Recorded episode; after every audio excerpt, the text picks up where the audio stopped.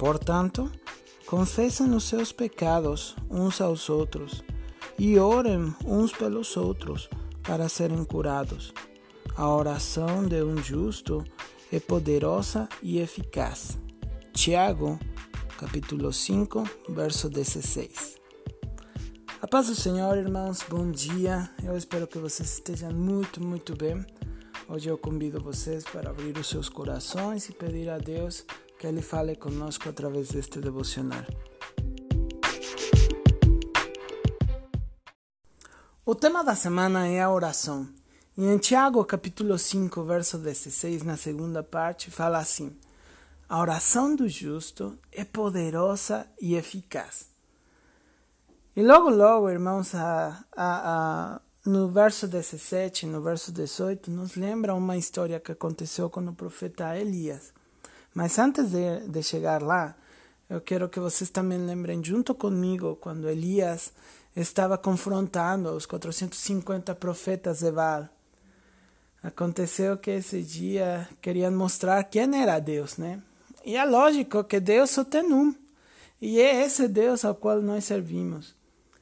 Só que às vezes esquecemos que Ele é o nosso Deus. Mas vamos lá. Aconteceu que os profetas de Baal colocaram no sacrifício deles, colocaram pedras e começaram a clamar, começaram a gritar, a gritar, a gritar, a pedir ao Deus deles que enviasse fogo para consumir aquele sacrifício. Só que não acontecia nada, e então, depois de muitas horas, né, o profeta Elias começou a zombar deles. Falou: Olha, eu acho que precisam clamar mais alto, porque o seu Deus deve estar de férias. Possivelmente ele saiu e não está escutando vocês. Ou possivelmente esteja no banheiro. Ou possivelmente seja surdo. Grita mais alto, grita mais alto. Porque possivelmente está dormindo. E assim ele fica falando e falando. Os outros caras estavam ali já eh, se já tinham se machucado tanto que tinham derramado o próprio sangue. Então imagina, já estavam, alguns já tinham até desmaiado. E, e quando foi a vez do profeta Elias, então ele vai lá, coloca doze pedras, faz um altar com doze pedras, coloca um holocausto. E um holocausto é muito diferente de um sacrifício. Um holocausto é uma oferta que você oferece para Deus. Então ele colocou o seu holocausto. Ele, além disso, ao redor do, do altar, fez um tipo um buraco para que pudesse ficar encharcado esse lugar. Então acontece que ele pediu para que jogassem água e para que jogassem mais água e mais água e assim quatro vezes. Era muita água, irmãos. Era muita água. A palavra de Deus fala que esse lugar estava encharcado.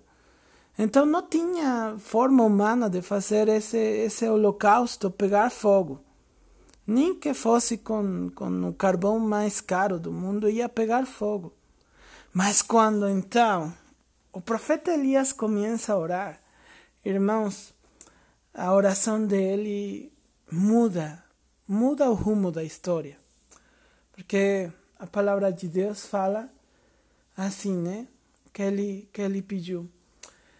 Deus, né? Mostrar que tu és Deus e que eu sou teu profeta, que eu sou teu servo. Para que eles saibam que tu me enviaste e para que este povo conheça que tu és Deus. Irmãos, com essa oração tão simples, mas tão eficaz e poderosa, então de pronto começou a descer fogo do céu e começou a consumir aquele holocausto a coisa que aqueles profetas de Baal foram mortos, né? E o povo foi liberto. Então imagina, irmãos, se esse profeta não tivesse orado, o que tivesse acontecido?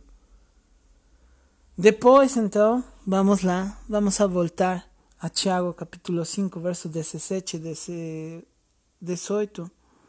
Fala assim, né? Que, que Elias era humano igual a nós. Então, irmão, ali vem uma dica muito importante. Em ele não, não circulava sangue alienígena, ele não era anjo, ele não era ninguém, a não ser um humano igual a nós. Às vezes, irmãos, achamos que, que a oração é só para os pastores, para aqueles que têm cargos dentro da igreja, e não.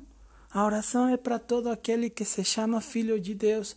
Até para um injusto, ele pode clamar a Deus para ele ser perdoado. Então, irmão, ele orou, pediu para Deus que deixasse de chover durante três anos e meio e deixou de chover. E quando ele orou novamente para que chovesse, então ele orou e começou a chover. E a terra começou a dar o seu fruto. Tudo isso para aqueles, para que o povo de Israel soubesse que Deus é Deus e que ele era o profeta. Então, irmão, às vezes o que eu, o que eu penso é que cada um de nós pensamos que a oração, número um, é coisa de pastores, de, de, de servos de Deus, é coisa de aqueles que, que trabalham dentro da igreja. E não, a oração é para qualquer um. Para qualquer um.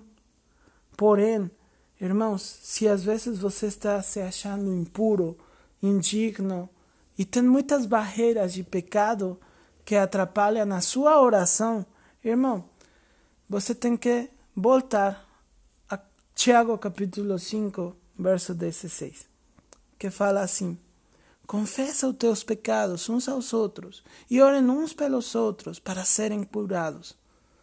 Quando nós somos curados, irmão, então a nossa fé é curada.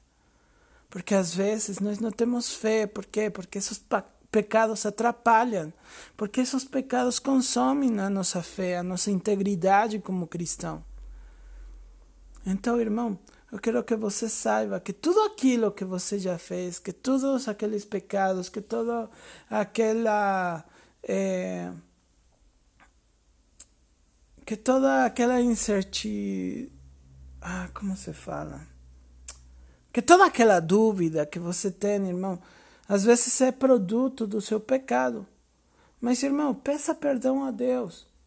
Ore para você ser curado e para sua fé ser curada e para que as suas orações sejam escutadas e sejam respondidas, irmão. Amém? Vamos orar e vamos a pedir todos os dias, irmão, para que essa oração que nós faz dia a dia seja poderosa e seja eficaz. Amém?